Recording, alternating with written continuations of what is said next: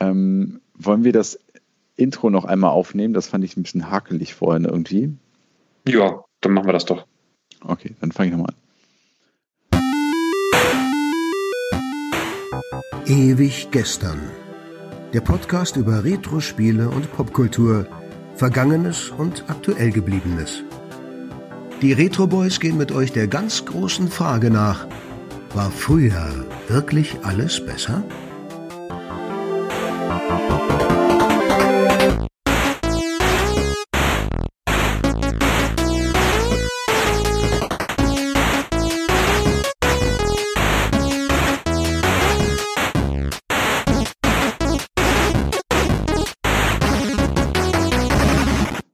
Hi und herzlich willkommen bei Ewig Gestern. Wir sind die Retro Boys. Ich bin Tobi. Ich bin Markus. Philipp ist auch da. Und äh, man hört es vielleicht schon, äh, die Aufnahme heute klingt etwas anders als sonst. Das liegt daran, dass wir heute zum ersten Mal ähm, remote aufnehmen. Also jeder von uns sitzt bei sich zu Hause und wir können äh, nicht zusammen sein in einem äh, einer unserer Wohnungen, in der Küche, im Wohnzimmer oder sonst irgendwo, denn zum Zeitpunkt dieser Aufnahme hält uns das Coronavirus noch ähm, arg in Schach und bestimmt unser aller Alltag, was ähm, zum Kotzen ist, um es mal ganz ehrlich zu sagen. Oder ganz deutlich zu sagen. Ja, ähm, ja, das ist äh, absolut zum Kotzen, ja. Das ist und Mutti Merkel kümmert sich um uns, sie sorgt sich um uns. Sie hat gesagt, immer nur zu zweit und da wir zu dritt sind, genau. dann eben remote. Ja, ein Retroboy zu viel. Wir müssen einen wohl loswerden. Ich muss noch entscheiden, wen. Vielleicht mich. Mal gucken. Nein, Spaß. Wir bleiben alle zusammen. Wir, dann nehmen wir halt erstmal Remote auf. Wie sehr betrifft euch dieses Folge. ganze Virus-Ding? Bitte? Wie sehr betrifft euch diese ganze Corona-Geschichte? Mich bisher noch nicht so viel. Ich darf weiterhin, darf in Anführungsstrichen, muss weiterhin arbeiten. Äh, meine Freundin macht schon Homeoffice. Okay. Philippe? Ähm, ich bin jetzt eine Woche krankgeschrieben gewesen, weil einfach kein Risiko eingegangen werden sollte und ich äh, tatsächlich einen Infekt der oberen Atemwege ha hatte, aber dadurch, dass kein Kontakt zu einer nachweislich infizierten Person war und ich nicht aus einem Risikogebiet kam, gab es einfach nur so ein bisschen selbst auferlegte Quarantäne. Die endet dann morgen und morgen darf ich erstmal wieder ins Büro und anstatt ähm, direkt vor der Nase Patienten sitzen zu haben, werde ich die alle zu Hause anrufen. Cool. Das ist so der große Unterschied. Geil. Ich bin auch seit ähm, Anfang letzter Woche, also seit einer Woche sozusagen im Homeoffice. Also ich kann Gott sei Dank von zu Hause äh, meine Arbeit erledigen, was gut ist. Was nicht so gut ist äh, wiederum ist, dass ähm, ja, meine beiden Kinder hier auch um mich herum flitzen, während ich versuche zu arbeiten. und ähm, ja, das äh, kann man sich sicherlich vorstellen, dass, es, dass man da irgendwie ähm, ja, vor einer großen Herausforderung steht. Also wie tatsächlich produktiv zu sein und sich nebenher noch um Kinder zu kümmern und ähm, irgendwie Essen zu machen und äh, sonst welchen Dingen. Ja, mal schauen, wie lange das noch so, so weitergeht. Eine ganze Weile vermutlich noch. Ja, wahrscheinlich. Ja, ich befürchte auch. Ähm, Aber es geht allen so, wenn man sich Jimmy Fallon anguckt, der veröffentlicht auch Videos davon, wie er versucht zu arbeiten und seine Kinder flitzen um ihn herum. Da, da kann man sich das bestimmt gut ausmalen, wie es dir gehen könnte. Ja. Tobi nimmt uns jetzt ran mit den Fragen des Tages, was heute noch so alles auf uns zukommt. So ist es. Wir widmen uns in dieser besonderen Folge auch einem besonderen Thema. Äh, und zwar haben wir ja nichts äh, Spezifisches vorbereitet, so wie sonst, sondern wir bewegen uns ein bisschen auf der Metaebene heute und haben uns eine Frage gestellt, äh, die da lautet, warum wir spielen. Und das wollen wir versuchen im Laufe der Folge zumindest zu besprechen und vielleicht auch zu beantworten. Schauen wir mal, was da so auf uns zukommt. Also wir haben uns die Frage gestellt, warum spielen wir? Als Erwachsene äh, vor allem. Warum spielen wir Videospiele? Was äh, hat das für einen Grund? Warum sich äh, drei Typen um die 40 mit ähm, ja, Videospielen äh, beschäftigen, die in der Regel auch noch sehr, sehr alt sind, also mindestens 20 Jahre. Ähm, woran könnte das liegen? Und um das zu beantworten, glaube ich, könnte man ähm, so ein bisschen einen Blick auf die eigene äh, Sozialisierung äh, werfen, so im Hinblick auf Computerspiele oder Videospiele. Denn ich glaube, die Affinität zum Spielen hat sich wohl äh, grundlegend in der Kindheit ausgebildet.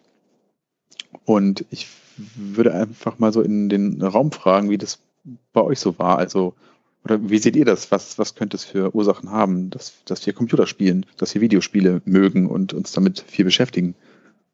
Also ähm, ich würde dazu einfach mal sagen, du hast ja gerade schon gesagt, dass sich die, ähm, dass sich das Ganze in der Kindheit bildet, ja. so ungefähr. Und ähm, ich würde aber nicht so weit gehen zu sagen, dass jeder, der in der Kindheit mal Videospiele gespielt hat, heute auch noch spielt, weil ich glaube, es gibt eine ganze Menge Leute, sowohl in unserem Alter als auch zehn Jahre jünger oder so, also eine Dekade später geborene, die als Erwachsene halt nicht mehr spielen. Ich glaube, da gibt es nicht wenige, äh, die dieses Hobby nicht beibehalten, weil sie es vielleicht irgendwann nicht mehr als Hobby sehen.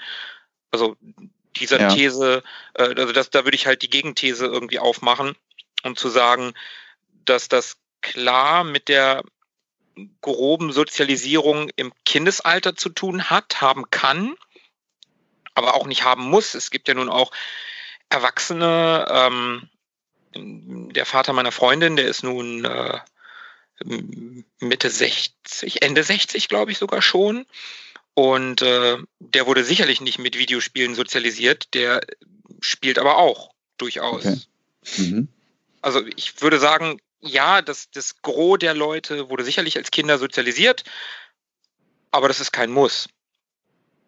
Nee, würde ja sonst auch umgekehrt bedeuten, also, dass man oder dass andere Menschen, die vielleicht nicht mit Videospielen groß geworden sind, sondern mit äh, herkömmlichem äh, Spielzeug, sage ich mal, dass die heute auch noch mit äh, Lego spielen würden als Erwachsene.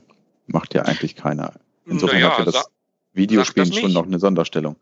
Nee, also ich, viele Erwachsene kaufen sich äh, Lego, um es zusammenzubauen. Und äh, äh, also ich weiß nun aus, aus dem Star Wars Fandom, gerade das Star Wars Lego, äh, das ist unglaublich beliebt unter Star Wars Fans, die das gerne zusammenbauen und da vielleicht auch ihrer Kindheit frönen und gleichzeitig ihrem Hobby Star Wars. Und ich glaube, dass es bei den meisten, zumindest bei den meisten Retro-Gamern, auch im Erwachsenenalter so der Kindheit irgendwie frönen, das Zelebrieren, das, das mhm. wieder Kind sein für einen Moment oder für eine Stunde oder für zwei Stunden, je nachdem, wie lange man an so einem Spiel dann sitzen mag.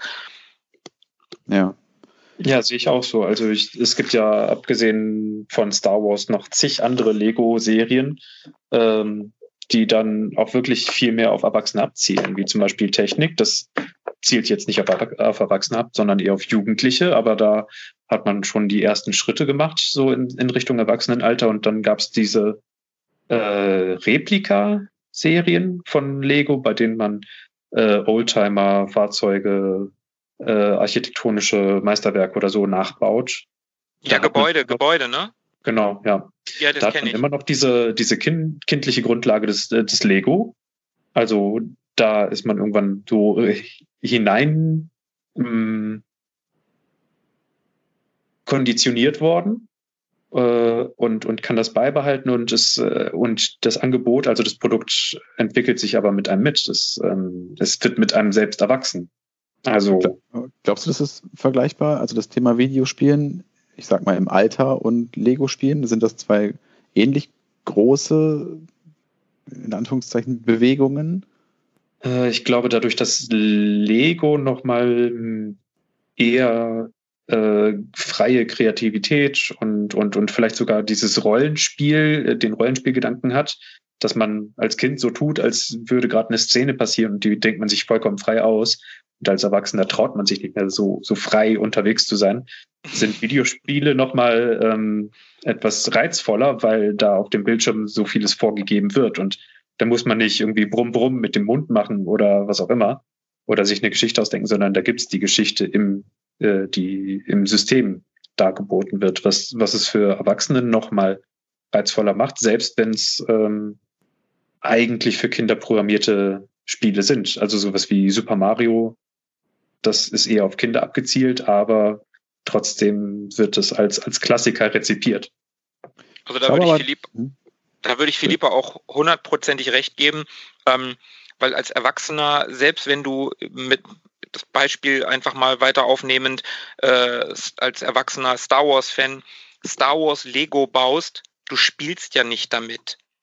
Du stellst es dir hin, du freust dich dann darüber, es gebaut zu haben, du erfreust dich am Anblick, aber du spielst einfach nicht damit. Als Kind hättest du damit gespielt, da hättest du äh, das Ding durch dein Zimmer äh, an deiner Hand, da hättest du es in der Hand gehalten und hättest so getan, als wenn es fliegt und ne, wie, wie man es halt so spielt. Und das mhm. machst du als Erwachsener halt nicht mehr. Wenn du aber als Erwachsener das muss ja kein Retro-Spiel sein, das kann ja auch ein aktuelles Spiel sein, äh, das äh, Star Wars Jedi Fallen Order, äh, so als Beispiel. Ähm, da habe ich Jedi quasi gespielt. Ich habe einen Jedi gespielt aber es war halt eine Figur und ich habe gleichzeitig eine Geschichte erlebt.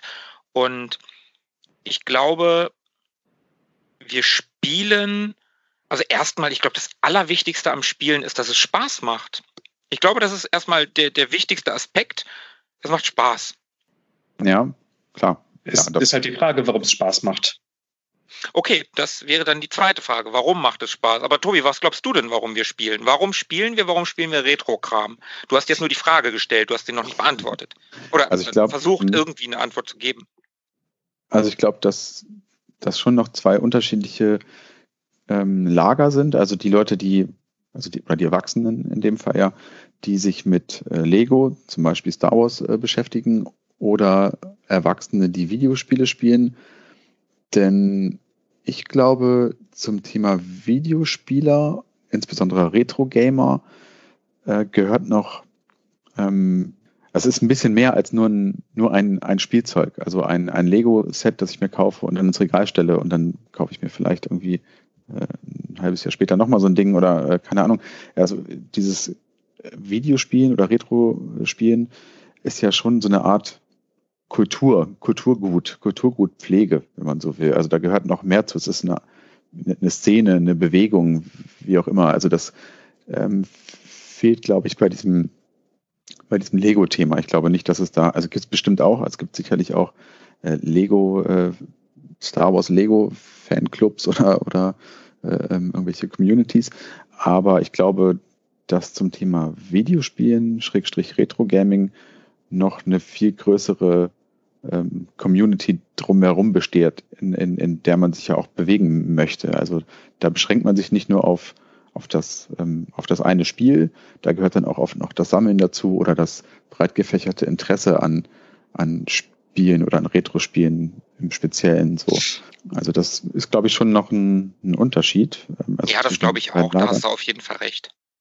Aber warum man denn nun spielt? Ja, also ich glaube, das muss jeder für sich selber so ein bisschen beantworten. Ich kann es ja nur irgendwie für mich äh, versuchen zu beantworten. Ähm, ja, wie gesagt, also ich glaube, zumindest bei mir muss ich da klar auf meine ähm, Sozialisierung äh, oder auf meine Kindheit äh, zurückschauen, die eine sehr äh, behütete und äh, schöne Kindheit war mit vielen guten Erinnerungen, was mich oder was natürlich ein prägender Punkt war in meiner Kindheit oder frühen Jugend, sage ich mal. Ähm, das hatten wir auch in unserer ersten Folge übrigens schon mal kurz angerissen, jeder für sich, war definitiv das Thema Computer, Computerspielen so. Ich hatte mit 10, 11 oder so, glaube ich, meinen äh, ersten Computer, den C16 und das wurde dann ähm, später der C64 und dann kam Gameboy ins Haus und am Ende der, der Amiga bis zum PC und so weiter und so fort. Und diese Zeit, in der man als Kind viel Zeit vom Computer verbracht hat, war eben eine sehr, sehr ähm, sorglose, behütete Zeit, in der man viel und gerne gespielt hat. Man hatte wenig Verantwortung, man konnte einfach machen, wie man wollte. Ne? Man hatte irgendwie Kontakt zu anderen Leuten, Gleichgesinnten, die auch ebenfalls gern gezockt haben und hat dann Spiele getauscht und ähm, bei anderen Leuten zusammen mit jemand anderem gezockt. Und das war einfach eine, eine schöne Zeit, die mir sehr positiv halt in Erinnerung geblieben ist.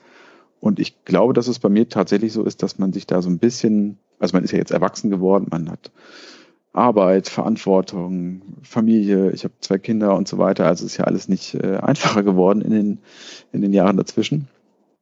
Und ich glaube, es ist tatsächlich irgendwie so eine, so eine Art Flucht, wenn man so will. Es klingt ein bisschen negativ, aber ja, so ein Eintauchen und Zurückholen ähm, dieser, ja, von so einem Stück Kindheit, ne, das Eintauchen in eine andere Welt, in eine sorglosere Welt, eine langsamere Welt vielleicht, in der man nochmal so ein bisschen ja, sich als, als Kind fühlen darf oder nochmal so ein bisschen diese Kindheitserinnerung einatmen kann. Und das funktioniert äh, mit Videospielen natürlich ja sehr viel besser, als, als würde ich jetzt mit irgendwelchen Actionfiguren spielen, die ich noch, äh, die ich noch im, im Schrank hätte.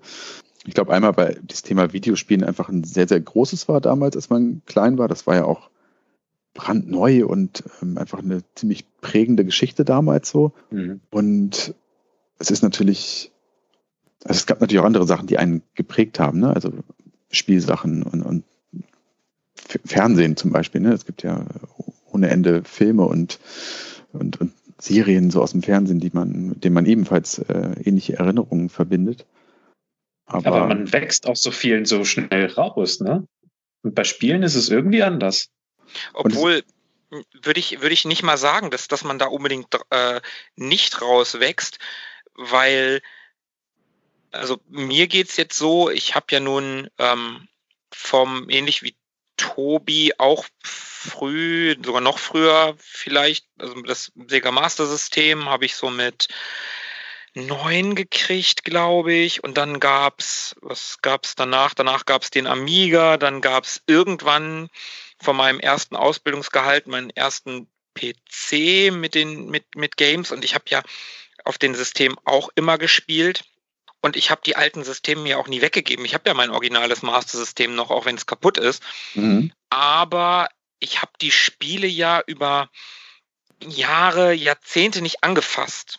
Und ja. ähm, es musste dann ja doch irgendwie der neuere geile Scheiß sein. Und man hat dann ja, ja, irgendwie so, so ein paar Klassiker war natürlich immer, äh, ich fand immer Sonic cool und Mario war immer über jeden Zweifel erhaben. Klar, das gab es, aber dass ich jetzt gesagt habe, oh, ich muss mal wieder, keine Ahnung, ähm, American Baseball von damals auf dem Sega Master System spielen, das gab es ja nicht so wirklich. Und ich würde sagen, gerade diese Retro-Welle, die ist erst vor ein paar Jahren so richtig losgetreten worden, dass die Leute Retro-Gaming, also so, so, so diesen, wir haben zwei große Retro-Zeitungen in Deutschland mit der äh, Retro Games und der Return.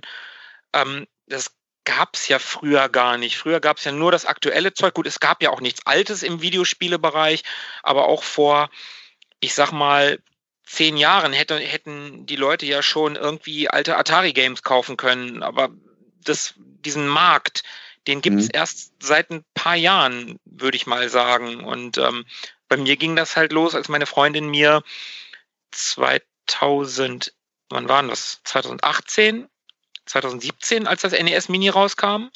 Mhm. Ich glaube 17. Mhm. Ja, 17. Ähm, da gab es das ja nirgends mehr zu kaufen. Und ich, das, das wurde angekündigt und ich wollte das unbedingt haben. Äh, ich bin ja kein Nintendo-Kind, sondern eher ein Sega-Kind, aber ich fand die Idee dieses Systems einfach so toll. Und äh, Emulatoren hatte ich auf dem PC auch jahrelang schon immer mal wieder und habe immer mal wieder so ein bisschen reingespielt und fand das auch immer ganz cool und auch Neo Geo Emulation fand ich toll.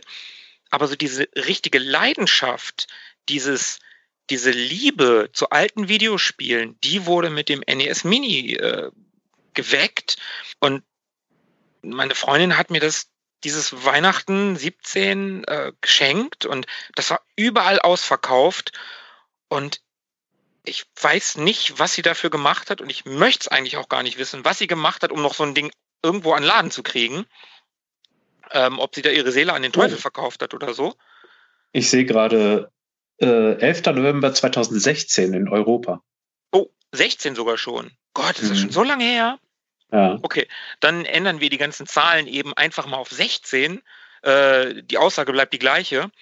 Und da ging das so richtig los. Und dann kam Raspberry Pi dazu und plötzlich hatte man so eine ganze Welt. Und da hat man irgendwie diese alte Welt wiederentdeckt. Und da kam genau das, was du, Tobi, gerade eben gesagt hast, dieses, dieses, dieses warme Gefühl von früher kam plötzlich wieder, diese Unbeschwertheit, Klar ist man nicht wieder unbeschwert wie damals. Man ist erwachsen und man hat einen Job und man hat Verantwortung und so. Aber für einen Moment konnte man so einen gewissen Eskapismus betreiben und sich da irgendwie wieder in seine Kindheit flüchten, in Anführungsstrichen. Mhm. Und so ein Regenerationskokon. Genau. Und das, das, ist, das ist schon toll am, am, am Retro-Gaming, am Retro-Spielen. Ähm, und ähnlich wie derjenige, der, um die, bei diesem Lego-Beispiel, der äh, vielleicht gerne mal so ein Lego-Ding baut und sich da auch vielleicht in seine Kindheit flüchtet in irgendeiner Weise, der aber nicht damit spielt. Wir als Retro-Gamer haben die Möglichkeit, dieses Zeug zu spielen. Ich meine, klar, auch der Erwachsene könnte mit Lego spielen, aber hm, Besser nicht. realistisch betrachtet. Wie, wie, wohl fühlt er sich dabei? Ne? Genau. Das, das macht man. Man hat diese Unbeschwertheit nicht mehr, die man in, aus, aus Kindertagen hatte. Die ist einfach weg und die kriegt man auch nicht wieder. Aber beim Videospielen funktioniert das immer noch. Da kann man diese Unbeschwertheit von damals noch haben. Das geht. Man kann die Unbeschwertheit auch beim äh, Impro-Theater oder so wiedererlangen. Aber dann ist das nochmal so ein anderer Rahmen. Man, also ja. es ist dann äh, formalisiert, dann geht man in einen äh, Raum zu einem Ort hin und dann ist da eine Bühne und dann sind da andere Leute und man füllt ein Formular aus, dass man jetzt Mitglied ist beim äh, Impro-Theaterverein und äh, dann, dann ist allen klar, okay, ich darf mich jetzt so benehmen, ich darf jetzt völlig daneben sein, wenn man das in seinem Zimmer macht und es gibt nicht diese formale Berechtigung, dann traut man sich als Erwachsener nicht. Und diese formale Berechtigung, die man dann zum Beispiel durch einen Controller bekommt, die könnte, also, und dass man dann nicht mehr körperlich das Ganze ausüben muss, sondern quasi nur mit den Daumen. Das könnte dann irgendwie so die Hemmschwelle absenken. Mhm. Und es ist ja in aller Regel auch nichts, also Impro-Theater, nichts, was man vermutlich aus Kindertagen schon kennt, sondern einfach, ähm, man geht da irgendwie auf andere Art und Weise seinem Erwachsenen-Spieltrieb mhm. nach. Beim Videospielen ist es ja, glaube ich, tatsächlich ja, wirklich begründet darin, dass man das früher schon gemacht hat. Übrigens fällt mir gerade ein, es gibt ja auch irgendwie so in unserer Elterngeneration äh, durchaus noch irgendwie Menschen, die dann im hohen Alter noch irgendwie Spaß an ihrer Märklin-Eisenbahn haben oder sowas, ne? Oder die wässrige Augen bekommen, wenn sie dann irgendwie große Eisenbahnanlagen irgendwo sehen. Ne? Irgendwie, mhm, Stimmt. Also mein Vater hat auch noch so eine alte Märklin-Platte mit irgendwelchen Gleisen irgendwie draufgeschraubt, äh, zu Hause auf dem Dachboden stehen. Auch schon lange nicht mehr ausgepackt, soweit ich weiß, aber zumindest auch im Erwachsenenalter war das noch ein Thema bei uns zu Hause. Also ich habe das noch miterlebt, dass mein Vater dann gerne mal irgendwie zu Weihnachten diese Märklin-Eisenbahn ausgegraben hat. Und das war auf jeden Fall auch so ein, so ein Kindheitsding. Das hatte er noch aus den 50ern oder sowas. Und ich glaube, das ist auch ein bisschen vergleichbar, ne? Das ähm, Videospielen der, der 50er Jahre so ein bisschen. Aber wenn ich da reingrätschen darf, das ist eine andere Art.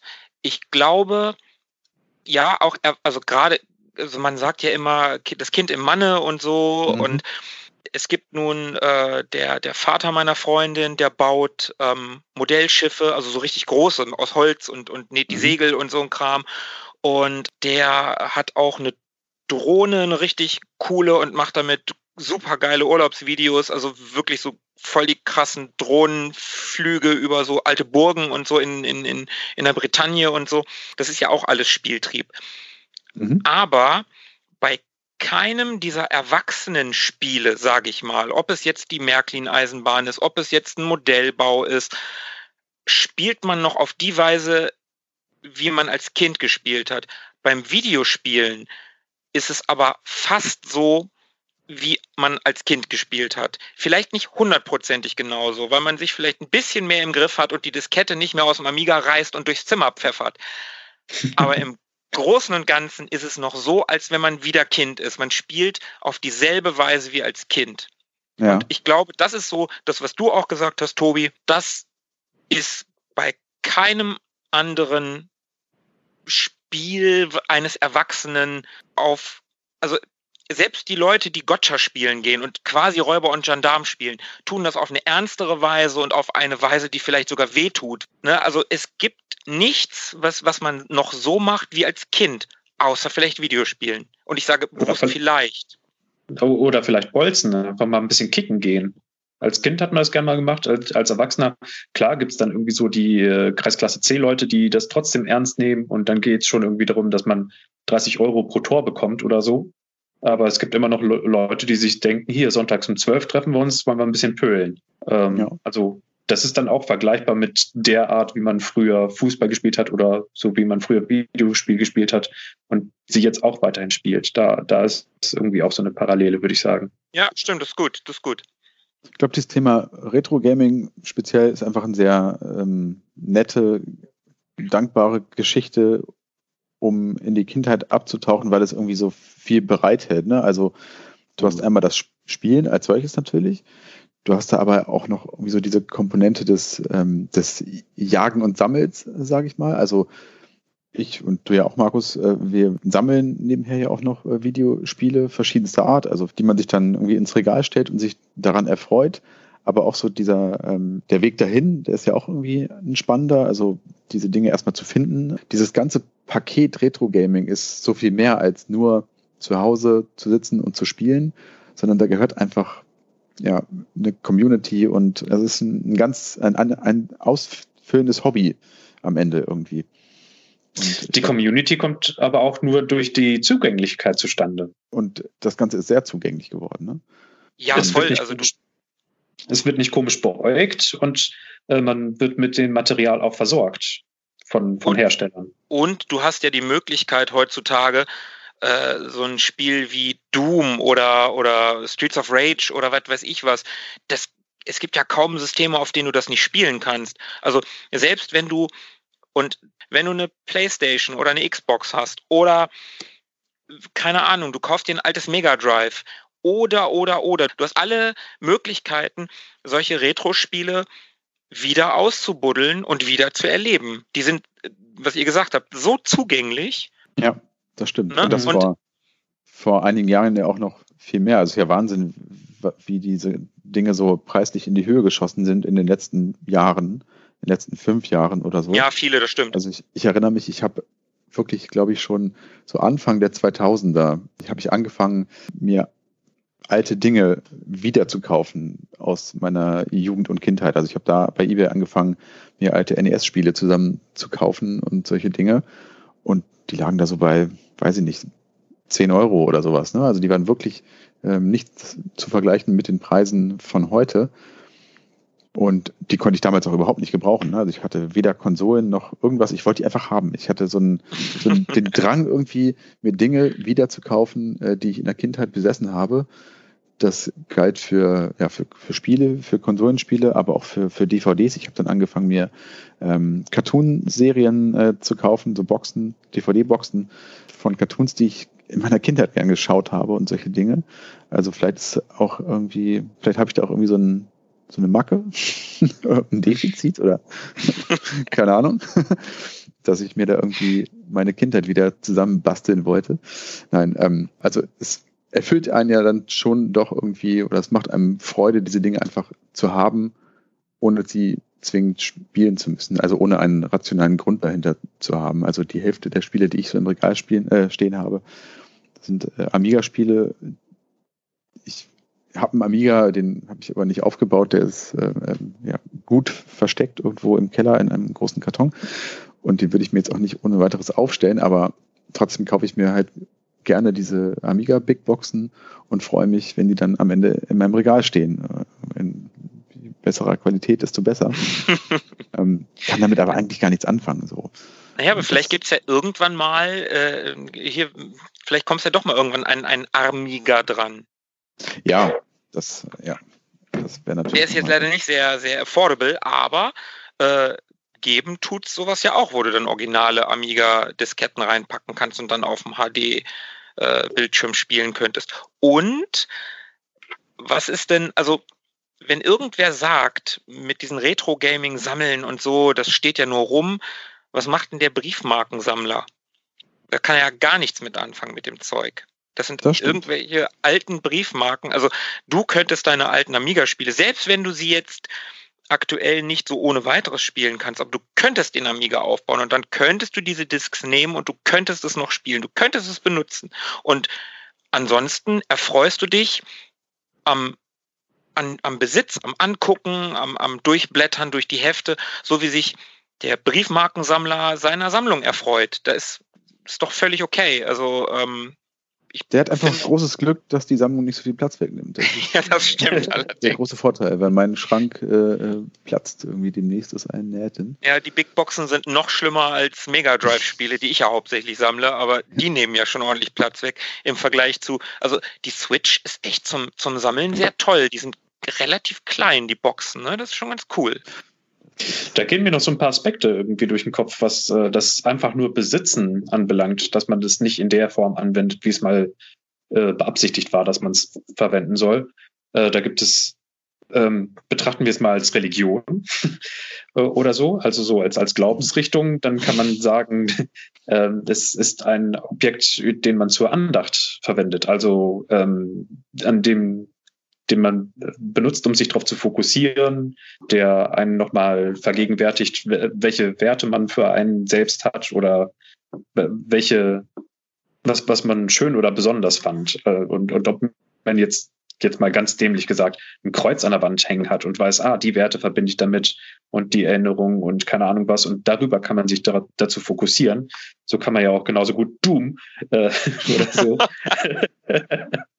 in der Gegend rumstehen haben. Nein, also jetzt, äh, keine Ahnung, äh, Siedler oder so. Und dann denkt man sich, ja, krass, Warum wie schön das war irgendwie. Ähm, weil mir die Parallelen bei Siedler jetzt leichter fallen. Okay.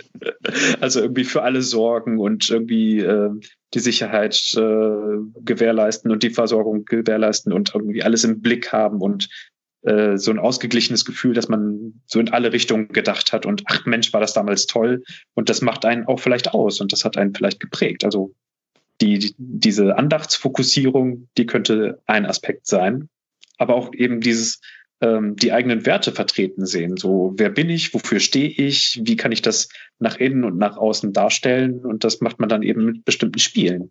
Und dann kann man auch Doom dahinstellen und sagen so, das, dafür stehe ich. Das macht mich aus. Das, das war einfach äh, Hand-Auge-Koordination vom Feinsten und äh, das, das kann ich richtig gut oder so.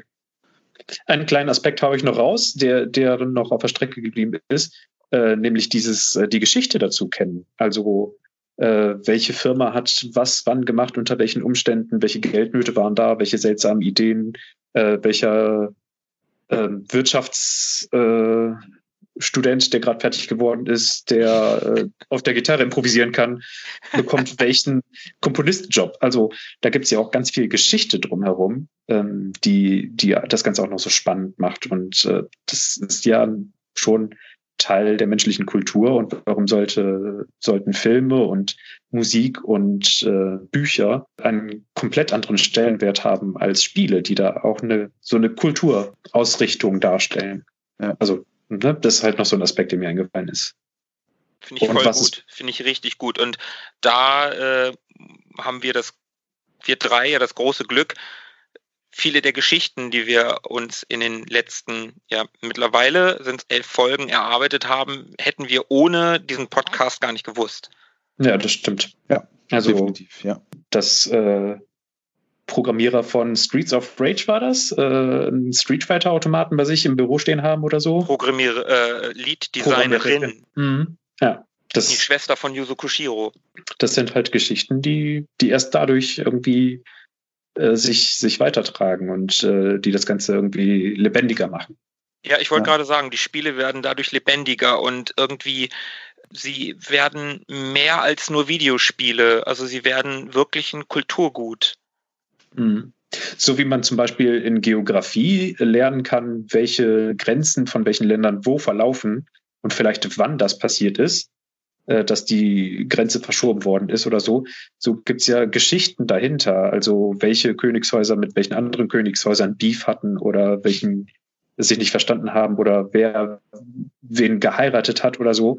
Und dann wird das Ganze viel lebendiger. Und so ist es eben auch bei, bei Videospielen, wenn man die Geschichte drumherum kennt. Definitiv, ja. Ist ja auch wirklich so ein Thema, äh, was im Vergleich zu anderen popkulturellen Themen wie Musik, Film oder Fernsehen nie so die Beachtung geschenkt bekommen hat, obwohl es natürlich mhm. genauso tiefgehende, vielschichtige oder ein vielschichtiges Kultur- oder Popkultursegment zumindest ist, wo es natürlich genauso wie in, keine Ahnung, wenn ich mich jetzt interessieren würde für, für Rockmusik oder sowas, da könnte ich mich ja auch irgendwie so richtig rein nerden und gucken, welcher Produzent da mit wem und was für technische Hintergründe es da gibt und wer wann wo wie gespielt hat und so weiter.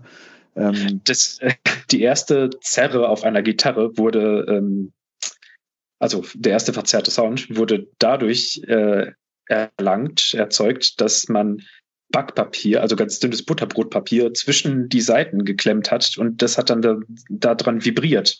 So ein, so ein Blues-Gitarrist aus, keine Ahnung. Erlangen. Äh, ja, aus Erlangen. aus dem frühen 20. Jahrhundert, ganz früh irgendwie oder so. Der hat das gemacht, weil, das, weil er fand, dass es geil äh, klang. Und dann haben Leute angefangen, irgendwie mit, mit irgendwelchen Röhren oder so zu experimentieren, damit das übersteuert und dann genauso geil zerrt und so. Also ja völlig, völlig krass, wie, wie die popkulturellen Zweige des Ganzen, also der Kultur, äh, in ihren Kinderschuhen steckten und sich dann emanzipiert haben. Ja, und mittlerweile kann man schon sagen, äh, Videospiel ist mittlerweile emanzipiert. Das ist ein riesiger Bereich geworden, es ist ein riesiges Business und mittlerweile macht Videospiel mehr Umsatz als Hollywood. Also das steckt nicht mehr in den Kinderschuhen und mittlerweile viele, es gibt immer noch genug, die es nicht tun, aber viele betrachten Videospiele mittlerweile auch als endlich als Kunst. Als das, was es ist. Also nicht jedes Videospiel ist künstlerisch wertvoll. Ja, genauso wenig wie jeder Film künstlerisch, also wie nicht hm. jeder Film künstlerisch wertvoll ist. Oder jedes Buch. Ne? Also der äh, Schundroman äh, oder äh, keine Ahnung hier äh, Dr. Steffen Frank oder so Romane, Stefan, die bitte. Stefan. Stefan, Entschuldigung, Entschuldigung. Ja, äh, Tobi, du der bist Arzt, da der dem die Frauen vertrauen. Ja, danke. Aus dem ähm, Hause Bastei. Guck mal, der, der, da, ist ein echter Fan, ne? Oder keine Bastei, Ahnung, diese, Bastei Lübbe. Diese ganzen Arztromane oder, oder was weiß ich nicht. Das, das ist ja, das ist, ist, ist das nur weil es gedruckt ist auf Papier mehr wert als ein ähm, Red Dead Redemption 2? Ich glaube nicht. Ich glaube auch nicht übrigens. Hm, ich, ich bin da noch im Zweifeln, aber. Du musst okay, erstmal alle. Stefan Frank ist schon, ja.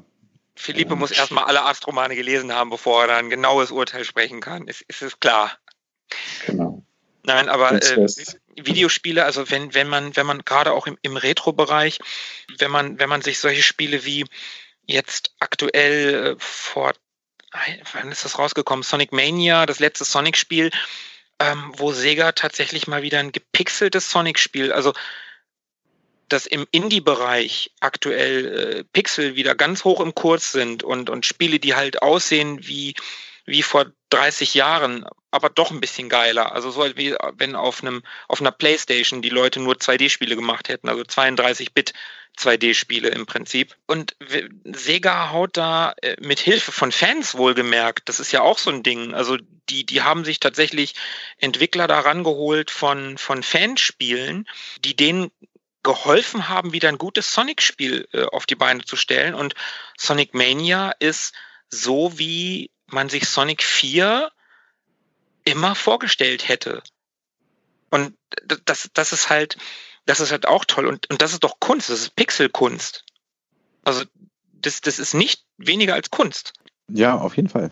Sehe ich äh, ganz genauso. Also es gibt in der Kunst äh, irgendwie Dinge, also gerade so, so in der grafischen Kunst, viele anerkannte Dinge, die, die viel, viel ähm, weniger gehaltvoll finde oder also auch vom, vom technischen Aspekt mal ganz abgesehen, ähm, mhm. als, als so manches äh, Videospiel. Ne? Also klar, das Videospiel hat wahrscheinlich nicht den Anspruch, eine künstlerische Botschaft zu vermitteln. Das kommt drauf an. Ich wollte ja. auch gerade sagen, also guck dir so ein Spiel wie Journey an oder wie heißt das, Blossom, wo du so eine, so eine, so eine ein Wind auf einer Wiese bist oder so.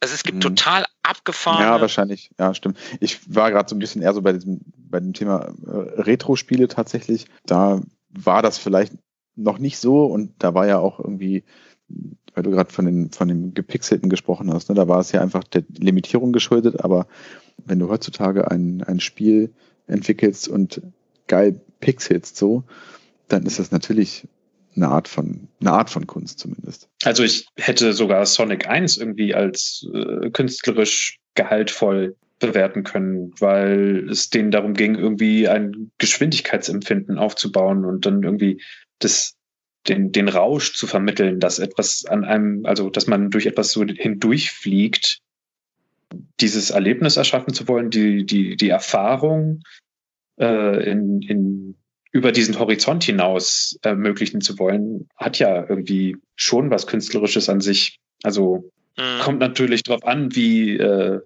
wie sehr es vorher so gedacht war.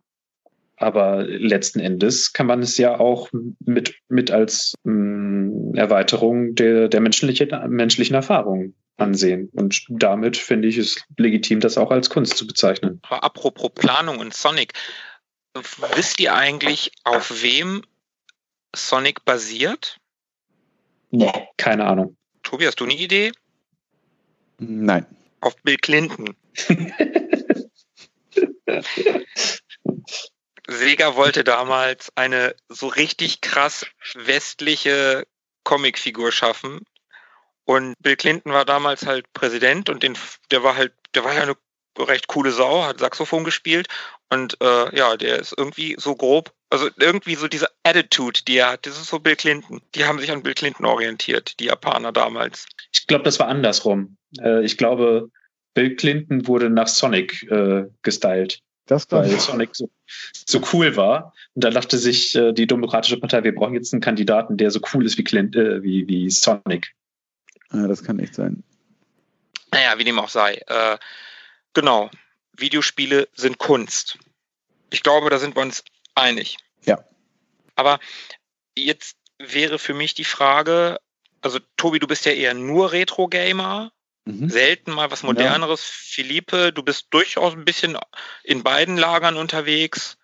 Mhm. Ähm, wie seht ihr denn die Unterschiede, also von Spielen früher und heute? Also wir haben ja schon festgestellt oder vermeintlich festgestellt, dass Videospielen das ist, was am ehesten noch so betrieben wird wie in unserer Kindheit. Also das aktive Spielen jetzt. Mhm. Aber wie sind die Unterschiede? Jetzt vom Spielen früher und heute, aber auch von den Spielen, also von früher und heute. Mm, also, beim, ich kann da auch wieder nur von mir sprechen. Ich, du hast es gerade gesagt, spiele eigentlich fast ausschließlich äh, wirklich Retro-Games. Das Neueste, was ich in den letzten sechs Monaten gespielt habe, ist, glaube ich, von 2001 oder so. Also auch schon wieder ein Weilchen her. Ähm, 19 Jahre, ja, das geht fast erst. schon retro. Genau, nee, also neue Sachen spiele ich eigentlich ähm, so gut wie nie. Ich spiele auch, muss ich ganz ehrlich sagen, ohnehin nicht wahnsinnig viel. Also ich habe dazu einfach wenig Zeit, was einfach an ja, den Lebensumständen liegt. Mit äh, irgendwie Job, Familie, zwei Kindern hat man nicht so wahnsinnig viel Zeit und da bleibt man abends nochmal so ja, wenn man Glück hat, zwei, drei Stunden und die gehen dann oft auch für andere Dinge drauf. Ähm, Reicht für eine halbe Call of Duty-Kampagne. Wie dem auch sei. Ähm, also ist auf jeden Fall mit ähm, der fehlenden Zeit geschuldet, dass ich nicht allzu viel und so oft äh, spiele. Aber wenn, dann eben alte Dinge und ja, warum alte Dinge? Also bei mir ist es ja so, ich mag halt dieses Abtauchen, das ist ja auch, hatte ich ja schon gesagt, so meine Motivation, glaube ich, überhaupt Computer zu spielen, Schrägstrich Video zu spielen, dieses Abtauchen in, in diese sorglose ja, Kindheitserinnerungen, sag ich mal. Und also ich mag natürlich auch neue Spiele, auch wenn ich da nicht so nicht so auf dem neuesten Stand bin, aber ich kriege ja auch immer kriege ja auch viel mit und lese viel und gucke mir viel an und da ähm, krieg äh, von euch äh, Dinge erzählt. Aber ich fühle mich irgendwie wohler in diesen alten Spielen. Die sind nicht so, nicht so glatt, nicht so perfekt, nicht so steril. Also ich mag das irgendwie, wenn es so ein bisschen, ich mag diesen alten Charme einfach. Ist noch ein bisschen spezieller, ein bisschen nicht, nicht, nicht so, nicht so ein Einerlei, wie das heute irgendwie so auf den ersten Blick bei, bei Spielen den Anschein macht. So. Und ich bin da auch nicht wahnsinnig anspruchsvoll. Also ich komme auch gut mit irgendwie einem Ego-Shooter zurecht, der schon irgendwie 15, 18 Jahre auf dem Buckel hat. Und ein anderer Grund ist, glaube ich, auch so das, das Genre. Also ich spiele gerne Jump-and-Runs, ich spiele gerne irgendwie so Echtzeitstrategie, ich spiele auch gerne mal Adventure und das sind ja ähm, alles so Genres, die es die heute schon so ein bisschen ausgestorben sind. Kann ich nicht, kann ich nicht bestätigen. Also ähm, Point and Click hat äh, vor also ja, mittlerweile geht's auch leider wieder bergab, aber vor fünf bis zehn Jahren hatten Point and Click einen riesigen, nee, das ist schon länger, länger, also fünf bis 20, 15 Jahre, ich weiß es nicht genau, aber mit Runaway damals und äh, die ganze Runaway-Serie, Dedalic, die, die Monkey Island Remakes, überhaupt die ganzen Lucas, Lucasfilm, LucasArts Remakes, die es gab. Also äh, Point and Click hatten hatte nochmal ein richtiges Aufbäumen, sage ich mal, und Jump and Runs. Es gibt in den letzten Jahren also sowas wie Rayman Legends oder das besagte Sonic Mania. Äh, Mario bringt immer wieder neue, neue Inkarnationen raus. Es gibt eine neue Version von den Great Gianna Sisters. Also es gibt wirklich viele gute und auch qualitativ hochwertige Jump'n'Runs. Also wenn du dir ein Rayman Legends anguckst, das habe ich auf der Xbox One und das sieht so schön aus. Das ist so ein schönes Spiel. Das sieht besser aus als jeder Saturday Morning Cartoon, den wir als Kinder geguckt haben. Erheblich besser. Und spielt sich einfach toll. Das macht auch mit mehreren, das kannst du mit bis zu vier Leuten gleichzeitig spielen. Das ist ein ganz tolles Spiel. Also kann ich nicht sagen, klar, in der breiten Masse findet halt Call of Duty und FIFA statt, aber das heißt nicht, dass diese Genres tot sind. Ja, also vielleicht bin ich da auch einfach ein bisschen zu sehr so in meiner Bubble gefangen. Ich muss mich übrigens ein bisschen korrigieren. Ich habe sogar eine Wii zu Hause, übrigens. Die ganz, also die einfache Wii. Und da haben wir auch zum Beispiel äh, Donkey Kong und ähm, äh, Super Mario. Und von wann sind die? 2006, 2007 oder sowas, würde ich sagen? Ja, könnte hinkommen. Vielleicht auch ein bisschen neuer sogar. Egal. Ja, die Donkey Kong-Teile sind ja auch sehr gut. Und die machen auf jeden Fall tatsächlich richtig Bock. Ne? Also meine äh, Kids spielen das super gerne und ich weiß nicht, ob es mir genauso viel Spaß machen würde, wenn es nicht Donkey Kong und nicht Mario wären. Und äh, ja, also die habe ich tatsächlich auch und äh, spiele sie auch gerne. Von daher stimmt das nicht, nicht ganz. Das ist das Neueste, was ich gespielt habe, so um 2001 irgendwie erschienen ist. Aber ich glaube, ich bin einfach da auch nicht sehr umtriebig äh, unterwegs und gucke mir da nicht viel an aus ja, Zeit- und Bockgründen vielleicht auch so ein bisschen. Ähm, aber von daher beschäftige ich mich dann eher mit älteren Dingen oder hole Dinge nach. Also ich versuche manchmal irgendwie alte Spiele durchzuspielen, die ich früher äh, nicht gepackt habe. Irgendwie in Zeiten, wo man jetzt ja Dinge abspeichern kann, ist es natürlich. Ähm, ähm, wie ist es bei euch? Philippe, sag du mal, wie hat sich das Videospielen für dich verändert? Wie hat sich das für mich verändert? Ähm, es war früher eigentlich eine kleine, sehr klar abgesteckte Geschichte, bei der ein paar Regeln der Realität ausgesetzt wurden. Also äh, wenn man Fangen gespielt hat, konnte man einfach so schnell rennen, wie man es körperlich drauf hatte und äh, vielleicht über ein paar Hindernisse springen oder ein bisschen Haken schlagen und irgendwann war man platt und das war's. Und äh, plötzlich konnte man einfach B drücken und Mario konnte durchs ganze Level rennen, ohne dass er müde wurde. Und wenn er irgendwie so ein Blatt eingesammelt hat, dann konnte er fliegen. Wie geil ist das denn? Also ähm, da wurden so Regeln ausgesetzt, aber trotzdem war es alles so ein kleiner Rahmen, dass ganz klar war, das Level geht irgendwie höchstens 300 Sekunden und dann ist vorbei und ähm, du kannst von links nach rechts rennen und ansonsten springst du auf Gegner drauf oder schießt sie mit Feuerkugeln ab. So, das war's. Ähm, das, das ist ganz eng abgesteckt. Und jetzt hast du dieses eng abgesteckte Regelwerk, um, um darin möglichst gut zu werden, so bis es, bis du es im Schlaf kannst, bis man es äh, in, bis es in ins Fleisch übergegangen ist, die, das Ganze intuitiv aus dem Reflex heraus komplett richtig zu machen, so die Jumps hinzulegen, die man genauso beabsichtigt hat. Das war früher so dieses Gefühl. Oder ein Mega Man einfach aus dem Sprung heraus direkt in den Slide mit dem aufgeladenen Schuss aus dem nächsten Sprung heraus den Gegner am anderen Ende des Bildschirms treffen, weil man es so beabsichtigt hat. Also dieses, äh, diese Meisterschaft von einem ganz eng gesetzten Regelwerk. So ähnlich wie beim Tischtennis oder so, finde ich, ist das. Da hast du eine ganz kleine Platte, da hast du eine, so eine Rundung, also kein Ei oder keine Scheibe oder kein Ding, sondern das ist eine der einfachsten, eine der einfachsten Körper, die es gibt. eine Kugel und dann musst du das Ganze irgendwie mit Drall und mit irgendwie ähm, einer bestimmten Bewegung des Schlägers rüberbringen und dann kann man sich alles Mögliche ausdenken, also Topspin oder Backspin oder links angeschnitten, rechts angeschnitten, Knuckle. Ähm, da da kommt es auch zu so einer Meisterschaft in einem ganz, ganz eng abgesteckten Regelbereich. Das war früher so dann irgendwann wurden Spiele immer größer, immer komplizierter, immer umfangreicher.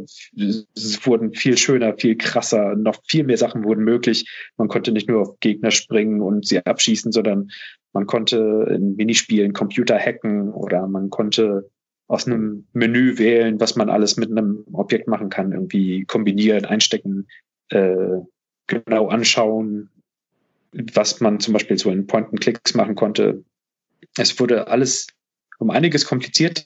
Man, konnte, man hatte nicht mehr die Chance, darin meisterlich zu werden. Aber die äh, Erlebnisse, die man machen konnte, die wurden immer vielfältiger, überraschender. Die Stories, die man erleben konnte, die entwuchsen der totalen Abstraktion eines Männchens, das von links nach rechts rennt äh, und wurden zu so richtigen menschlichen Geschichten, die dich fragen, so, mein Guter, was sind deine Werte in dieser Hinsicht? Äh, würdest du zur Rettung der Menschheit das Gehirn eines kleinen Mädchens, auf das du aufpassen sollst, äh, irgendwie ähm, opfern und, und der Forschung und der Medizin widmen? Oder was würdest du machen? Das, also so krasse Fragen stellt man sich selten. So sehr an, an Moral und Ethik und so geht es selten in egal welchen Werken. Und plötzlich sind Videospiele, die, die solche Fragen stellen können. Also das ist so die Entwicklung, die für mich ziemlich vordergründig ist. Und ähm, da, da hat so jede Epoche was für sich. Das, was du gerade beschrieben hast mit diesem Mädchen, ist das in irgendeinem Resident Evil? Nee, das ist in meinem absoluten Lieblingsspiel, The Last of Us. Ah, da muss man mit dem Gehirn? Kann ich mich nicht dran erinnern. Egal. Ja, irgendwie sowas. Also, ne, das, äh, damit man ein Gegenmittel gegen diesen Pilz äh, erstellen kann. Äh, daran kann ich mich noch grob erinnern, aber nicht, dass ne? man sie opfern musste. Das weiß ich nicht mehr. Egal. Äh, nachdem Philippe, man, man kann ja, nachdem Philippe irgendwas gesagt hat und man selber irgendwas sagen möchte, eigentlich nur verlieren, weil Philippe ja immer äh, so schön analysiert. Du hast anal gesagt. ah, danke, danke. Jetzt, jetzt, jetzt, jetzt sind wir wieder geerdet. Jetzt, jetzt kann ich auch wieder. Ähm, ja, Entwicklung von Videospielen ist, ist natürlich, also früher, wie du schon sagtest, Philippe, früher war es einfacher.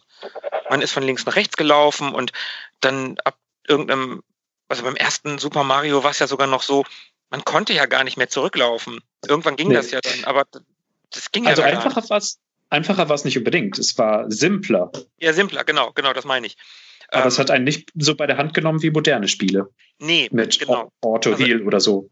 Es, es war simpler und, und heutige Spiele sind, ja, ich weiß gar nicht, zugänglicher. Wie ich aber auch sagte, der, der Markt ist halt viel größer. Spiele müssen zugänglicher und für ein breiteres Publikum gemacht werden weil ein Red Dead Redemption 2 ein Budget von, einem, von einer riesigen Hollywood-Produktion hat. Äh, mhm. Das funktioniert einfach nicht, wenn du so ein Spiel machst und das nur 1000 Leute kaufen, weil es so ein, so ein Indie-Spiel ist. Das funktioniert halt nicht.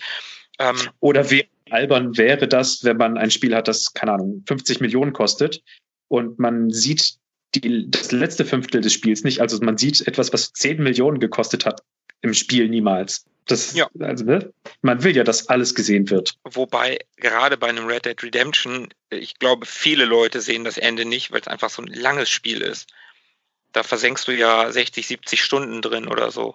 Wie ja. sich das gehört. Und ja, das ist vielleicht auch so ein Ding. Alte Spiele waren kurz, die waren halt knackschwer. Also, mhm. wie Tobi, und wie Tobi schon sagte, mit, mit einem, mit Speichermöglichkeiten, die man heutzutage hat, kann man die dann auch mal durchspielen und man, man, man, man schafft die Spiele dann tatsächlich auch. Aber damals, wie oft hat man den ersten Level von irgendwas gesehen? Dann ist man in den zweiten gekommen, ist gestorben, dann hat man wieder den ersten gesehen und dann ist man wieder in den zweiten und dann irgendwann mal den dritten. Und die ersten Level hat man halt unzählige Male gespielt und diese Meisterschaft, die war dann, die du gesagt hast, Philippe, die war halt in den ersten Leveln irgendwann relativ schnell vorhanden, aber in den späteren, das wurde halt ja auch immer schwerer. Und äh, Spielen damals war, ich würde sagen, in beiden Fällen, egal ob damals oder heute, ist es ein, zu einem gewissen Teil natürlich, wie gesagt, der Spaß, aber auch ein gewisser Teil Eskapismus. Heutzutage ist das Erleben von Geschichten noch viel wichtiger geworden, würde ich sagen. Also ja. damals war es halt so, ja, äh, Bowser, was Bowser im ersten Super Mario hat Prinzessin Peach entführt und ja, sie ist in einem anderen Schloss. Ja, doof. Ja, dann mache ich halt den nächsten Level auch noch. Das ist ja keine Story. Also nicht wirklich. Und wenn du dann solche Spiele wie Last of Us nimmst oder, oder keine Ahnung, Red Dead Redemption oder GTA oder so Story-driven Singleplayer-Games, mhm. ähm, das, da, da spielst du auch weiter, um, um, um eine Geschichte zu erleben. Um, ja, das stimmt und, schon, ja. Also und, das Narrativ ist einfach viel, viel größer geworden. Also ja, klar, größer, aber ich würde in dem Fall tatsächlich auch besser sagen an, an die kleinen Spiele von damals. Das ist total toll und ich, ich, ich liebe die auch und ich liebe Retro Gaming. Ich sammle das Zeug ja nicht umsonst. Aber was die reine Erzähle angeht äh, und das, das Star Wars Spiel, was ich vorhin erwähnt habe, das Jedi Fallen Order, das hat eine coole, relativ kleine, also die, ich glaube, du bist so in 20 Stunden bist du durch. Das ist jetzt kein Mammutspiel, aber es erzählt eine coole Geschichte. Also das ist eine coole kleine Geschichte im Star Wars Universum, die du erlebst. Und das macht schon Spaß. Und das spielst du gleichzeitig wegen des Spielens, der, der, der Spielmechanik, aber auch des Gameplays wegen. Und ich glaube, heute gibt es, früher war Gameplay alles. Das Gameplay musste stimmen. Ein Spiel konnte mhm. gut aussehen. Ähm, wenn das Gameplay nicht gestimmt hat, dann, dann war es kein gutes Spiel. Und Story war kaum vorhanden. Ergo war Gameplay das Wichtigste früher. Und heutzutage, ja. ich kann heutzutage, wenn mir ein Spiel eine gute Geschichte erzählt, kann ich mit so durchschnittlichem Gameplay, solange es nicht kacke ist, mit durchschnittlichem Gameplay kann ich leben, komme ich, komm ich mit klar. Wenn, wenn die Erzählung gut ist, wenn die Präsentation gut ist. Ich denke da an Rise auf der Xbox oder äh, The Order äh, auf der PS4.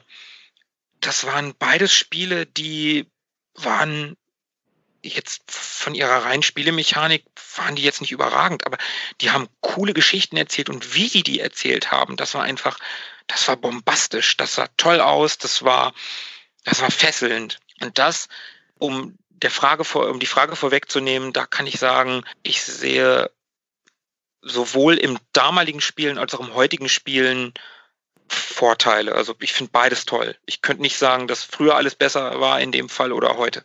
Kann ich nicht weil beides toll ist. Ja, also kann man einfach so stehen lassen, dass äh, es unterschiedliche Möglichkeiten und unterschiedliche Gewichtungen gibt. Und heutzutage wäre es eigentlich möglich, Spiele so wie damals zu machen, aber AAA ist nicht mehr Pac-Man oder äh, ein, ein 2D Super Mario, sondern AAA ist Super Mario Odyssey. Ja, das stimmt. Ja, also. Wobei es ja auch solche Spiele gibt, so auch so kleine Spiele wie ähm, 1980X. Äh, ich habe es selber leider noch nicht gespielt, was auch Pixel Art ist, was eine Coming-of-Age-Geschichte von einem Teenager in den amerikanischen, in irgendeiner amerikanischen Vorstadt erzählt in den 80ern, äh, mhm. äh, der da einfach nur weg will und der sich in, in eine Arcade flüchtet und dann gibt es halt verschiedene Level, die auf alte Videospiele aufbauen. Es gibt dann Beat'em-up-Level aller Street of Rage, es gibt einen Outrun-mäßigen Level, es gibt ein Level, in dem du so ein Ninja-Spiel spielst und die gehen alle nicht sehr lange, sollen aber spielerisch ganz cool sein, jetzt nicht auch nicht überragend, aber das Spiel bringt halt so eine Gesamtpräsentation. Ist halt ein Spiel wie damals, erzählt dabei aber eine coole Geschichte. Ja, wenn diese mhm. beiden Dinge dann aufeinandertreffen, ist natürlich die Mischung perfekt. Ne? Ja, unser, unser äh, Retro-Gaming-Genre mit tollen Geschichten und das findet man eher in modernen Spielen, außer du gehst natürlich in Rollenspiele von damals. Da hast du natürlich auch früher tolle Geschichten gehabt. Also ja. ob es jetzt Final Fantasy oder Fantasy Star auf, auf den Sega-Konsolen gewesen ist oder Chrono Trigger auf dem Super Nintendo und solche Geschichten. Das hast du dann ja auch damals schon gehabt.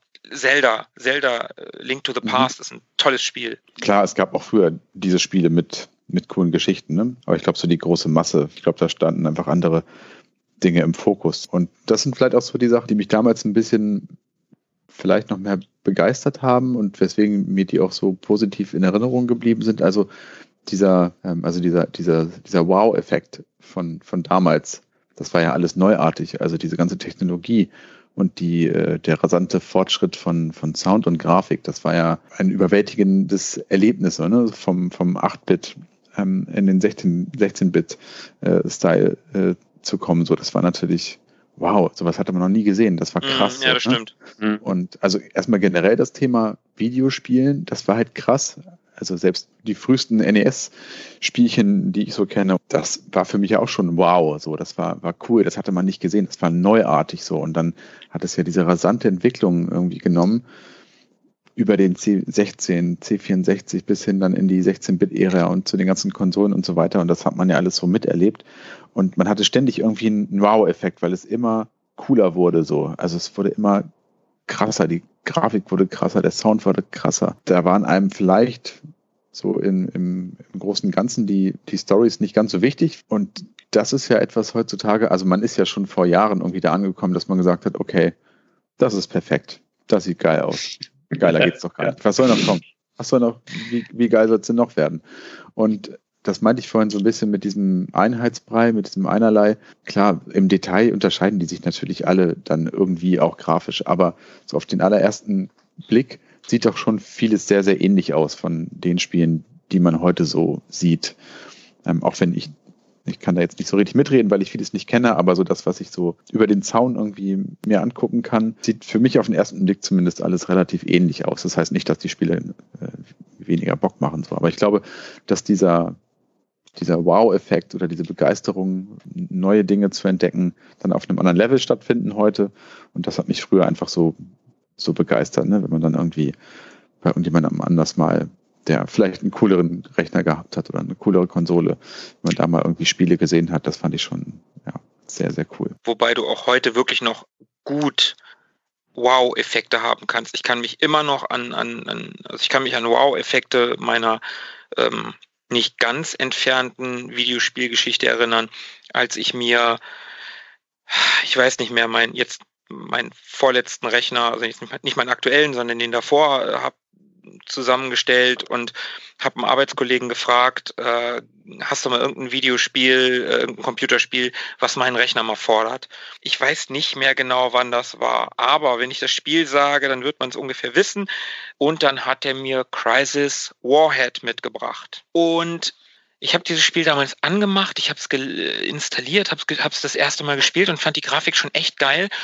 Und dann bist du da ins Wasser gegangen und du bist aus dem Wasser wieder rausgekommen und von deiner Tauchmaske oder von der Maske deines Helms, besser gesagt, da kam, da, da ronnen, da sind Wassertropfen runter, runtergeflossen. Äh, und das fand ich so geil. Das war so ein, so ein Wow-Moment damals, wo ich gedacht habe, boah, krass, dass die an sowas denken. Das ist doch voll unwichtig. Und Ende 2013, als die neuen Konsolen damals rausgekommen sind, ich habe mir die Xbox One damals ähm, an, an Day One tatsächlich auch gekauft. Und da hatte ich ähm, Rise, Son of Rome, das, was ich schon erwähnt habe. Und das war so eine Grafikdemo für die Xbox One damals. Das sah ja so geil aus. Ich habe davor gesessen mit einem, mit einem, mit einem Kumpel, äh, mit dem Marci übrigens. Wenn der das hier hört, der hört uns ja auch. Schöne Grüße. Genau, schöne Grüße von uns. Da, da, da haben wir beide davor gesessen und ich habe dann nur gedacht, boah, wie geil sieht das denn bitte aus? Und gut soll es dann später noch aussehen. Genau. Und, und jetzt kommen äh, Ende diesen Jahres, so Corona will, äh, ja auch schon wieder neue Konsolen und dann, dann sieht man da einen ersten Trailer mit Ingame-Grafik von dem neuen, neuen Hellblade, von dem zweiten Hellblade und du denkst schon wieder, ey, das gibt's doch überhaupt nicht. Die Landschaften, das sieht aus wie echt. Also das Meer und die Landschaften sieht verdammt nochmal aus. Ja, ja, na klar, na klar. Und, und äh, dann, dann, dann zeigen die äh, von, von Microsoft Ingame-Grafik auf der neuen äh, Xbox von Gears 5. mit Raytracing. Und du denkst schon wieder, wow, also krass. Und es gibt heute immer noch Wow-Momente. Die gibt es immer noch. Weil es immer realistischer wird. Ne? Also die, der Anspruch, möglichst realistisch zu sein oder die Unterscheidung zwischen Fiktion und Realität nicht mehr erkennen zu können, ist einfach, wird halt immer höher ne? und immer besser natürlich auch. Und das wird halt, ja, wie du gerade gesagt hast, ne? wie oft hat man das schon gesagt? Also ich höre mich in den, hör mich das in den 90ern schon sagen, äh, schon gesagt zu haben. So. Ja, ähm, definitiv, definitiv. Ich, aber ich es ist ja tatsächlich mittlerweile an einem Punkt angekommen, wo man wirklich sagt, äh, okay, ist das gefilmt, ist das echt, ist es, ist es real oder nicht? Und das war natürlich früher anders. Vielleicht hat man da so Stile noch besser rauserkannt, ne? also unterschiedliche genau. Stile von, von wir hatten es ja ähm, äh, in der letzten Folge, glaube ich, haben wir uns kurz über die Bitmap Brothers unterhalten und um diesen individuellen, sehr eigenen, metallischen, pastelligen Stil so. Und das meinte ich vielleicht auch, also klar, man, man findet, du sagst es ja gerade mit irgendwelchen Wassertropfen, die auf der Maske darunter ronnen. Im Detail wird man immer noch einen Wow-Effekt äh, haben, aber ich glaube, so, so dieses insgesamt dieses, dieses Einerlei im Hinblick auf Perfektion ist schon, schon sichtbar. Also ich glaube, da hat man tatsächlich früher noch ein bisschen mehr erkennbare unterschiedliche Stile gehabt. Haben müssen, weil man gar nicht auf diesen, diesen Realismus-Mainstream äh, erreichen konnte, sondern wenn man was Besonderes machen wollte, dann konnte es nicht besonders realistisch sein, sondern musste halt ansonsten besonders einfallsreich sein oder so. Die Handschriften waren einfacher zu erkennen. Also man hat ja schon erkannt, okay, das ist, das ist Nintendo, so, das wusste man einfach. Oder das ist das Studio und das ist jenes Studio. Das konnte man ja schon so ein bisschen bisschen sehen oder zumindest das System. Ne? Ah, das ist Amiga, ah, das ist Super Nintendo, da, das da, ist Mega Drive und so weiter.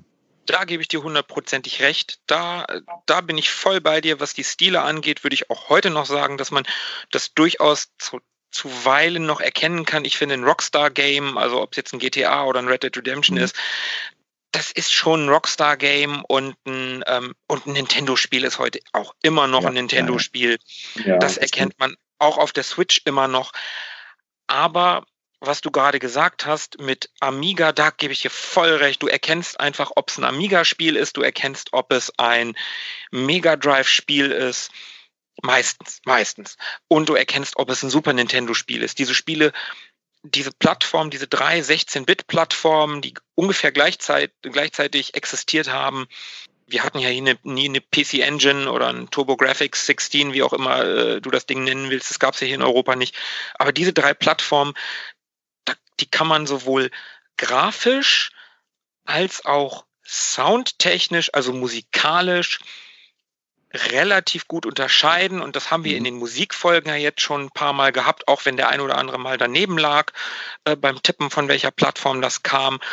Aber oft genug lag man halt auch gerade nicht daneben, weil man, weil man es hört, weil man es raushören mhm. kann. Und wenn man daneben lag, war es meistens so, dass die Sounddesigner die Musik so gut gemacht haben. Ich kann mich an ein Ding erinnern, wo Philippe nicht das Mega Drive genannt hat und gedacht hat, das ist was, ich glaube, du hast sogar Amiga gesagt und da haben die aus dem Mega Drive soundtechnisch einfach, ein, einfach mehr rausgeholt, als es, als man dem Teil eigentlich zutraut. Und das war der mhm. Grund, warum du daneben gelegen hast. Aber ansonsten erkennt man eigentlich, was ein Super Nintendo Soundtrack ist. Man erkennt eigentlich, was ein Amiga Soundtrack ist und Mega Drive Soundtrack. Das kann man von diesen dreien ganz gut auseinanderhalten. Und grafisch halt auch. Und ja. äh, da gebe ich dir recht, da gibt's eine, da gibt's Handschriften. Die heutzutage so ein bisschen miteinander verschwimmen. Ja, genau, klar, weil EA, äh, ob EA jetzt äh, das Star Wars Spiel auf der Xbox One äh, oder auf der PlayStation 4 bringt. Es ist das gleiche Spiel. Ähm, ich glaube, es gibt da Entwickler, wie du hast es gerade gesagt, ähm, so Rockstar oder sowas, die legen da Wert drauf, dass sie, dass ihre Handschrift erkennbar ist. Ja, Blizzard würde ich da vielleicht noch reinnehmen. Mhm. Oder Nintendo natürlich, aber die ganz große Masse ähm, weiß ich nicht, ob man das so noch ähm, gut auseinanderhalten kann. Das ist definitiv nochmal ein Unterschied so zu, zum Spielen früher. Also, dass man irgendwie so ein, so ein modernes Spiel hat, bei dem man sich krass dafür entschieden hat, zu sagen, so, jetzt kommt aber Cell Shading oder jetzt kommt aber äh, eine Aquarellimitation, das gibt's einfach nicht so oft. Und früher hat man eher mal gesagt, so, das wird jetzt aber ähm, vielleicht eher grau und düster oder das wird jetzt aber quietschig und bunt und so. Also das, das hat sich vielleicht früher schon tatsächlich mehr abgegrenzt und äh, man, man konnte sich das eher trauen, weil man dann immer noch ernst genommen wurde, auch wenn es mal nicht hyperrealistisch war. Ja, was Cell-Shading angeht, fällt mir da gerade Borderlands ein. Das ist auch so ein moderneres Beispiel mhm. an ähm, auch nicht so ein Point-and-Click wie die Telltale äh, Games, sondern halt ein 3D-Shooter, in dem sie halt mit Cell-Shading und mit dieser Comic, mit diesem Comic-Look arbeiten und ähm, sich da tatsächlich bewusst dafür entscheiden, einen Ticken anders zu sein von der Optik her. Aber auch nur, weil das Spiel in sich ja total verrückt ist. Also die versuchen da irgendwie völlig durchgedreht daherzukommen. Und deswegen kann man sich das auch rausnehmen, Cell-Shading zu machen. Aber irgendwie so ein, so ein ernsteres Spiel im Cell-Shading-Look, da traut man sich noch weniger dran.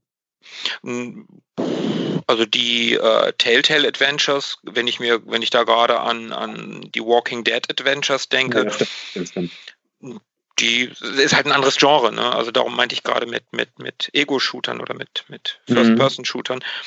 Ich finde durchaus, dass ein Cell-Shading-Spiel ernst sein kann und auch ein realistisch aussehendes Spiel völlig abgedreht. Ich meine, ähm, die Wolfenstein-Spiele, die aktuellen, die sind jetzt auch nicht so super realistisch und äh, auch eher ein bisschen abgedreht. Und ja, sehr stimmt. verrückten Charakteren und, ähm, und die sehen schon ziemlich realistisch aus.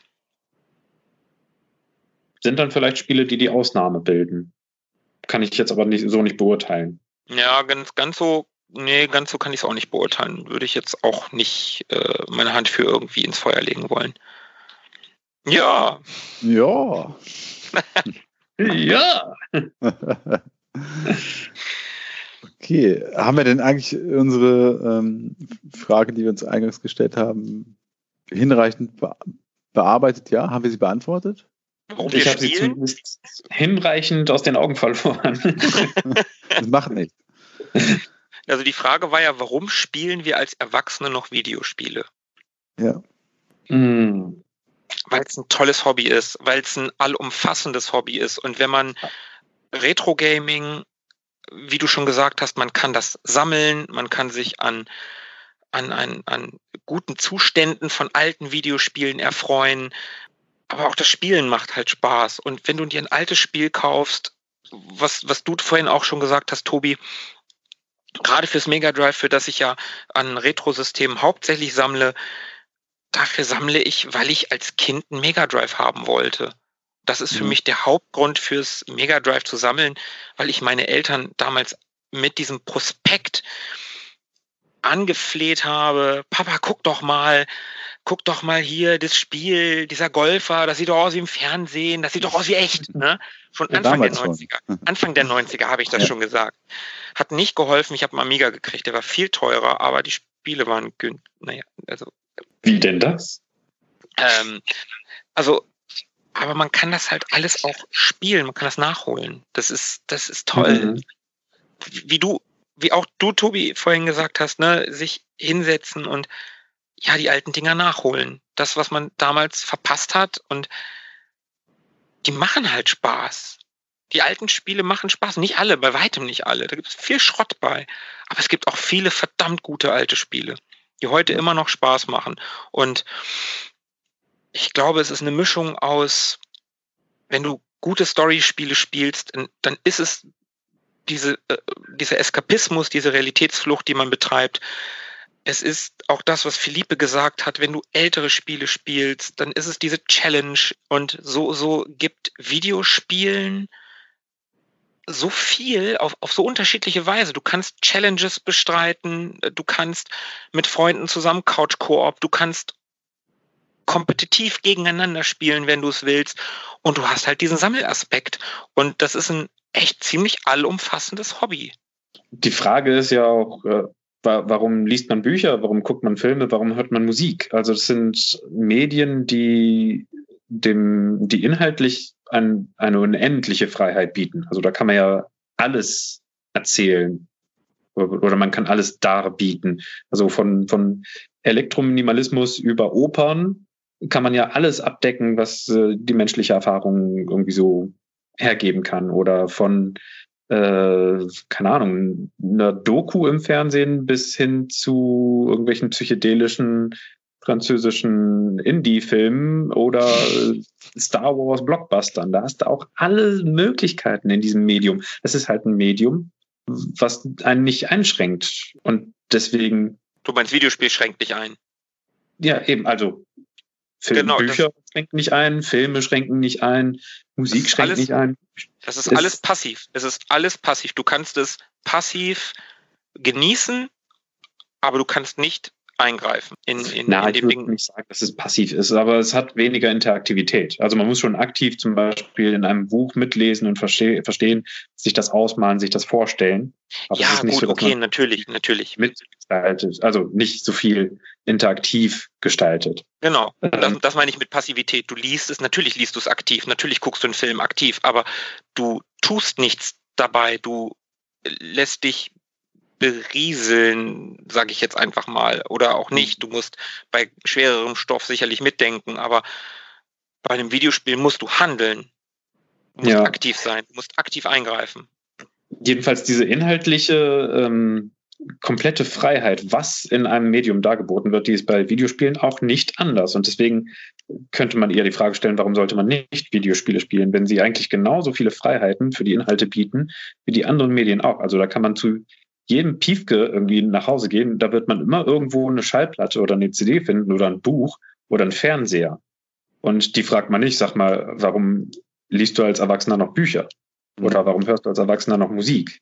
Das ist jetzt einfach nur dieses, äh, die Videospiele sind irgendwie vor 50, 45 Jahren so geboren und äh, jetzt muss man sich irgendwie immer noch so ein bisschen rechtfertigen, warum spielt man als Erwachsener. Aber im Grunde bietet es genau das Gleiche wie alle anderen Medien auch. Vielleicht ist das Problem, dass es Videospiele heißt und dass man spielt. Und mhm. Spielen wird mit Kindern assoziiert. Vielleicht ist es einfach nur die Bezeichnung, die man ändern müsste. Also ja, müsste man natürlich nicht. Nein, müsste man natürlich nicht. man ja auch, ne? Ja, Fußball spielen, hast du recht. Fußball spielen, Tennis spielen und so weiter. Ich glaube, es hat einfach, ja, es war, es war halt damals, als es entstanden ist, war es etwas für, für junge Leute, für, es war was Neues. Die ältere Generation damals konnte da nicht viel mit anfangen. Das war fremdartig und irgendwie komisch. Da saß jetzt jemand plötzlich äh, alleine vor diesem Teil und hat da irgendwie auf, auf irgendetwas rumgedrückt. Da konnte irgendwie keiner was mit anfangen und irgendwie hat es nie so richtig den Sprung geschafft in die ähm, ja, aus, aus der Nische heraus, ne? also in die vollständige Etablierung, so wie das Fernsehen oder irgendwelche anderen Massenmedien oder die Beatles. Was, was für Bücher, aber was für ein Buschgetrommel das früher gewesen ist und, und kreischende Mädels und jetzt sind die Beatles unfassbare Klassiker und man kann irgendwie, keine Ahnung, Doktorarbeiten über die Beatles schreiben. Ja, aber die Computerspiele, Videospiele haben es nicht geschafft bei Büchern Die Leiden des jungen Werther, irgendwie, oh krass, Goethe, ja, Riesenklassiker. Und, und damals war das ja irgendwie so Sturm und Drang, also äh, auch nichts weiter als die Beat-Generation des 18. Jahrhunderts oder so. Vielleicht ähm. ist es ja auch, weil Videospiele, die sind halt das jüngste Medium, ne? Also dieser ganzen. Von TikTok oder so. okay, das nehme ich jetzt mal raus. Das ist jetzt kein Medium, äh, also was man auf konserviert, um es später nochmal zu konsumieren. Das ist ja für den Augenblick. Mhm, richtig. Und ähm, ich gehe jetzt noch eher ein, ein Medium, was konserviert wird. Also wie mhm. ein Spiel auf einer Disk oder auf einer Cartridge. Ähm, und dahingehend ist es das jüngste Medium, was es gibt. Das ist jetzt zwar auch schon relativ alt und äh, ja, irgendwie noch nicht so es ist so paradox, obwohl, wie gesagt, die Video Videospiele mittlerweile mehr Umsatz machen, mehr Kohle generieren als Hollywood, äh, werden sie immer noch von vielen, nicht von allen, aber von vielen belächelt. Und das ist so, das ist so paradox, das ist so bescheuert. Okay. Ähm, warum spielen wir? In einem Satz, Philippe. In einem Satz. Wie viele Kommas passen da rein? ähm, ich spiele, weil ich äh, Aspekte meiner Person ausleben kann in einem erweiterten Realitätsbereich, bei dem äh, auch darauf geachtet wurde, dass ich mich unterhalten fühle. Markus. Puh, ich sag ja nach Philippe. Philippe, kannst du noch mal irgendwas? Der Atem meiner Katze riecht nach Katzenfutter. Danke. Okay, wir sind wieder geerdet. Das ist wie wenn man einen Computer anschaltet und nicht genau weiß, ob man aufgeladen ist. Einmal kurz die Heizung anfassen, dann kann dem Computer nichts passieren. Äh, so ist es hier gerade. Ähm, warum spiele ich in einem Satz? Naja, ich wiederhole einfach mal das, was ich eben gesagt habe. Es ist für mich ein ziemlich allumfassendes Hobby. Sowohl unterhaltsam, zusammenführend, sammeln könnend. Ob das jetzt noch ein Satz ist, keine Ahnung. Ich würde mal so würde ich das mal enden lassen. Also das ist ein allumfassendes Hobby, was in allen Belangen, das macht einfach Spaß. Und es gibt halt immer noch mal Wow-Effekte. Tobi, die gibt es immer noch, glaub mir. Tobi, jetzt musst ja. du das, du hast jetzt am meisten Zeit von uns allen gehabt. Dein Satz muss jetzt am besten sein. Na, ich musste euch, ich musste euch ja zuhören. ähm, sehr witzig. Ich spiele, weil ich beim Spielen mit allen Sinnen tatsächlich äh, abtauchen kann in eine andere Welt oder in eine andere Zeit ähm, aber das gelingt mir nicht nur beim Spielen selber, sondern auch einfach in dem Sinne, dass ich mich mit dem gesamten Hobby, du hast es gerade gesagt, so schön, ähm, auseinandersetzen kann. Also es ist viel mehr als nur das Spielen als solches, sondern irgendwie viel mehr, ähm, ich will nicht von Lebensaufgabe sprechen, aber ja, es ist etwas, was einen äh, ausfüllt und ähm, mit dem man sich sehr lange und sehr intensiv beschäftigen kann. Punkt. Ich meine, wir haben hier nicht umsonst einen Retro-Gaming-Podcast in der zwölften Folge übrigens. Wir sind, haben jetzt ein Dutzend voll. Das sollte man nochmal würdigen kurz. Wer hätte das gedacht, dass wir so weit kommen? Ja, auf das nächste Dutzend. Okay, ähm, dann haben wir es mal wieder, oder? Dann haben wir es mal wieder. Ich entschuldige mich nochmal für die, ähm, sagen wir mal, gewöhnungsbedürftige Qualität der Aufnahme. Ich glaube, meine Stimme wird äh, nicht viel anders klingen als sonst. Es liegt daran, dass ich hier zu Hause das ganze Podcast-Equipment rumliegen habe und ihr an irgendwelchen ähm, selbstgebastelten individuellen Lösungen äh, da sitzt, auf, am Handy, am PC mit Headset oder sonst irgendwelchen Dingen. Ähm, ich verspreche aber, dass das in den nächsten Folgen, denn wir wissen nicht, wie lange das noch so äh, sein wird, dass wir äh, remote aufnehmen müssen. Dieser verfluchte Coronavirus ähm, wird sicherlich noch ein bisschen länger unser, unser Leben irgendwie beeinflussen. Von daher kann es gut sein, dass die nächsten Folgen ebenfalls remote aufgenommen werden müssen, aber ich verspreche, dass da ähm, die Qualität in den nächsten, im Laufe der nächsten Aufnahmen besser werden wird. Und äh, ich, ich bin dran oder wir sind dran, sagen wir mal so. Am Drücker? Ähm, ja. Okay, dann äh, vielen Dank fürs Zuhören. Ja, vielen, vielen Dank fürs Zuhören. Ich hoffe, ihr konntet ein paar Gedanken mitnehmen und teilt uns doch mal eure Gedanken mit. Das würde uns echt interessieren. Warum spielt ihr? Warum spielt ihr Videospiele? Sagt uns auf Twitter, sagt uns auf Instagram, sagt uns auf www.ewiggestern.de. Es würde uns wirklich interessieren. Warum spielt ihr? Ja. Und in diesen Zeiten kommt man sich dadurch auch nochmal näher. So hat man ein bisschen zwischenmenschlichen Austausch. Das bietet sich ja auch total schön an. Okay, in diesem Sinne würde ich sagen, bis die Tage. Macht's gut. Bleibt gesund, bleibt am Drücker. Ciao. Ciao. Ciao. Mögen die Retro Boys mit euch sein. Immer.